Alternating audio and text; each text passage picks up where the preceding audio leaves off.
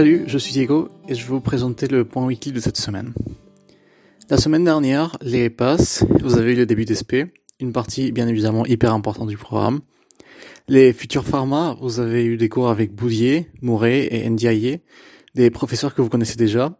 En médecine dentaire et maïotique, vous avez commencé l'aspect TTQ, avec un cours qui est pas forcément facile, euh, articulation temporomandibulaire avec Strasiel. C'est un cours que je vous recommande de lire plusieurs fois et dans lequel je vous souhaite beaucoup de courage. Les dentaires, vous avez eu euh, le début d'appareillement éducateur avec Yazoo. Euh, C'était un cours d'embryo aussi à bien réviser.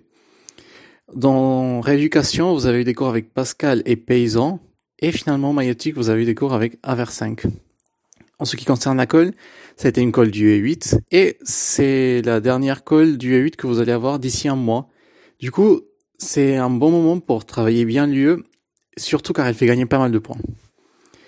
Les passes, vous avez eu une colle du 6, même conseil car il s'agit à peu près de la même UE. Il faut surtout euh, se centrer sur les exercices de réflexion de pharmacocinétique avec la PIC ou de pharmacodynamique avec Capdeville.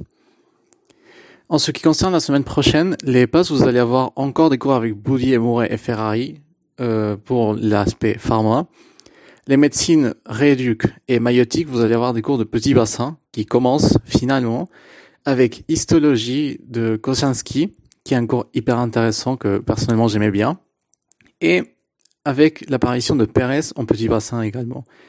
Vous, euh, je vous recommande beaucoup de faire les dessins avec cette prof, car elle pose pas mal de questions dessus, et les dessins peuvent directement apparaître dans les QCM.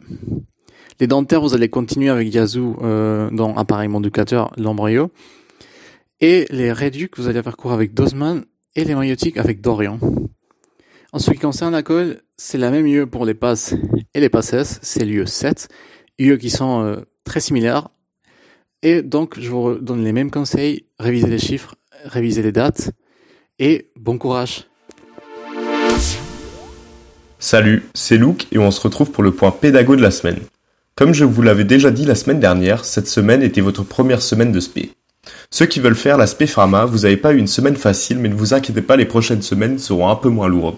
Pour les autres, vous avez sûrement remarqué que les semaines de SP sont un peu moins lourdes, car pour certains d'entre vous, vous avez eu très peu de cours. Cela peut être utile pour continuer à revoir encore et encore le tronc commun, pour le maîtriser à la perfection. N'oubliez pas les SP par contre. Ce sont elles qui comptent le plus lors du classement de vos différentes filières.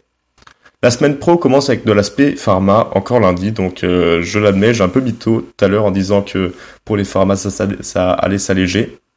Mais bon, vous inquiétez pas, euh, promis, on aura moins les semaines d'après. Enfin, je l'espère. Ensuite, mardi, c'est l'aspect petit bassin qui débutera avec des cours du professeur Kozinski sur l'histologie du petit bassin. Vous le connaissez déjà, le professeur Kozinski, enfin la professeure Kozinski, et savez qu'elle fait des QCM assez faciles en général. Par exemple, l'année dernière, elle nous avait ressorti l'anal d'il y a deux ans, euh, le jour du concours, donc c'était vraiment l'anal euh, un peu modifié, mais en, quelque sorte c'était ça. Mais vous méprenez pas non plus, euh, il faut quand même connaître ses cours sur le bout des doigts, surtout en histo, où la compréhension et l'imagination comptent plus que tout, donc euh, il faut connaître euh, bah, toute l'histologie et vraiment essayer de comprendre et de s'imaginer un peu tout ça, euh, même d'une manière assez anatomique. Vous commencerez également génome. Donc en génome, normalement, il y a à peu près 6 heures de cours, si je ne me trompe pas, et ce sont des cours assez longs. Donc c'est 6 heures, mais chaque, chaque heure de cours est très condensée, donc très très longue. Donc comme elle ne compte pas beaucoup donc, dans, plusieurs, dans plusieurs filières, vous déciderez par vous-même ce que vous en faites. Donc, euh, soit vous faites euh, vraiment plein d'annales et vous apprenez moins les cours, euh, soit vous apprenez les cours, soit vous prenez beaucoup de temps à l'apprendre, soit vous prenez peu de temps à l'apprendre, à vous de voir. moi, je sais que j'avais quand même pris pas mal de temps à apprendre, mais ça, c'était parce qu'ici, j'avais un peu le temps avec le confinement. Après, c'est vrai que s'il n'y avait pas eu le confinement, je vous avoue que j'aurais un peu laissé cette matière de côté. Mais attention, hein, il faut vraiment rien laisser de côté, juste un peu, un tout petit peu. Euh, je vous conseille cependant de ne pas vous attarder sur les corrections des annales, car que ce soit les deux prépas ou le tutorat, personne n'est sûr en fait de ces corrections et surtout personne n'est d'accord. Donc faites pas comme moi et ne perdez pas votre temps à rager sur les corrections euh, en génome. Jeudi matin, vous avez 4 heures de petit bassin avec le professeur Pérez. Ces cours sont assez condensés car elle fait de très nombreux dessins. Euh, ce sont des cours donc très rapides et cool. Enfin, pour certains, moi j'ai trouvé ça assez cool à apprendre, mais ils sont quand même assez compliqués. Donc il faut faire les dessins et les connaître sur le bout des doigts, donc euh, je parle des dessins bien évidemment, parce que ça retombera à coup sûr le jour des examens. Pareil, vendredi, vous aurez encore une fois 4 heures de petits bassins, donc jeudi, vendredi, ça sera des journées très riches en petits bassins. Euh, je vous conseille d'ailleurs même de vous regarder les cours parce que c'est pas long à reprendre. Donc en une heure, bah, ça se reprend une heure. Vous faites les dessins en même temps que le professeur Pérez qui parle pas très rapidement, donc ça peut, euh, ça peut se faire. Et euh, justement, ça permet de mieux comprendre et de mieux s'imaginer un peu l'anatomie en 3D. Si vous avez cependant du mal avec le petit bassin et le bassin, ce qui est un peu normal parce que sa forme est un peu bizarre, euh, allez vous faire une idée de sa représentation spatiale sur des applications de visionnage d'anatomie en 3D, donc euh, surtout pour le petit bassin qui, qui peut être assez compliqué, les insertions des muscles. Voilà, donc c'est terminé pour moi. On se retrouve peut-être la semaine prochaine et je vous laisse maintenant avec Nathan pour le point hors passe.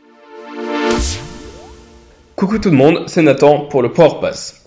Aujourd'hui, on commence par une histoire plus qu'inspirante qui dure aux États-Unis depuis plus de 4 ans. Cette histoire, c'est celle de Lindsay, qui, depuis ses 13 ans et à l'aide de ses parents, a réussi à collecter plus de 30 000 paires de chaussures à destination des sans-abri. Le 4 décembre, ils ont ainsi pu chausser la totalité des SDF de leur petite ville. Deuxième histoire, vous en avez sûrement déjà entendu parler, cette semaine, le robot Persévérance de la NASA est arrivé sur Mars. Sur le parachute de ce dernier, le papa d'un internaute de Twitter a réussi à décrypter un message en binaire. Ce message, oser des choses grandioses, était en fait dissimulé par la NASA dans l'espoir que quelqu'un le remarque.